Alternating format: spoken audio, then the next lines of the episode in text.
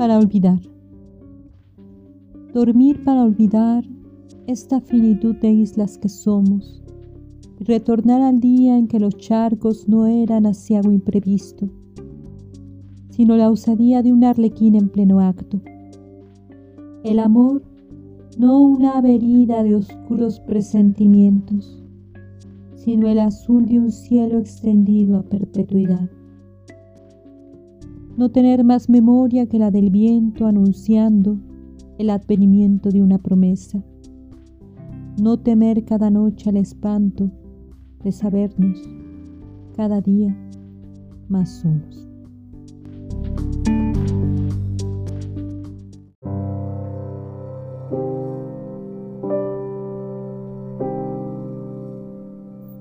No la misma.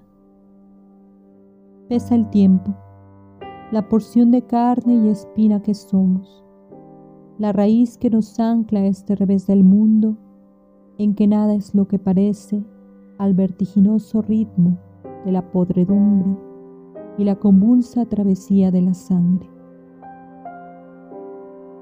Liviana me desarropo de esa piel de historias que supuse ser algún día.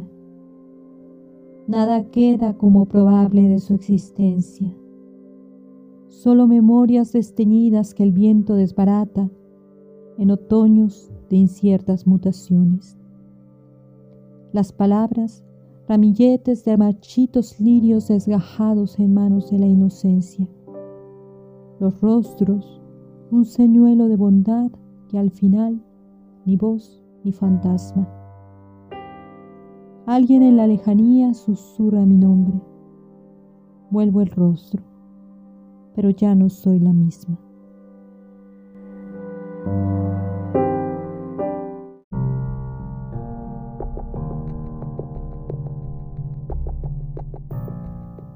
No de este mundo. Miro detenidamente tu rostro. Acaricio la tibieza de tus años, como quien atreve la frágil nervadura de un renuevo. Y me duele saber que me falta vida para amarte que tantas veces he muerto, que al cabo se me fugó del pecho el aleteo impaciente por remontar esta tierra. Pero te soy, acaso por solo un instante cuando detienes para mí la mañana, y por piedad pareciera que nada acecha bajo este cielo enlutado por la gorera danza en picada que corona nuestros sueños. El mundo toca su vieja melodía negra, y nosotros la bailamos descalzos, como niños sin miedo a lo perdido, porque la noche nos viste con su frío y besa nuestras desnudeces.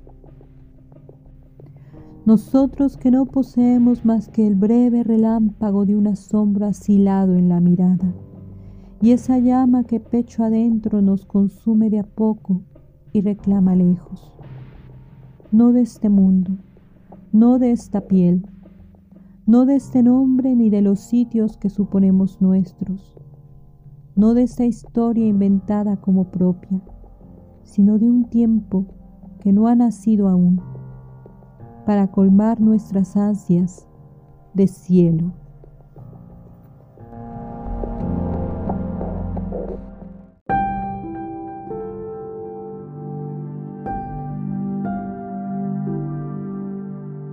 Reencuentro.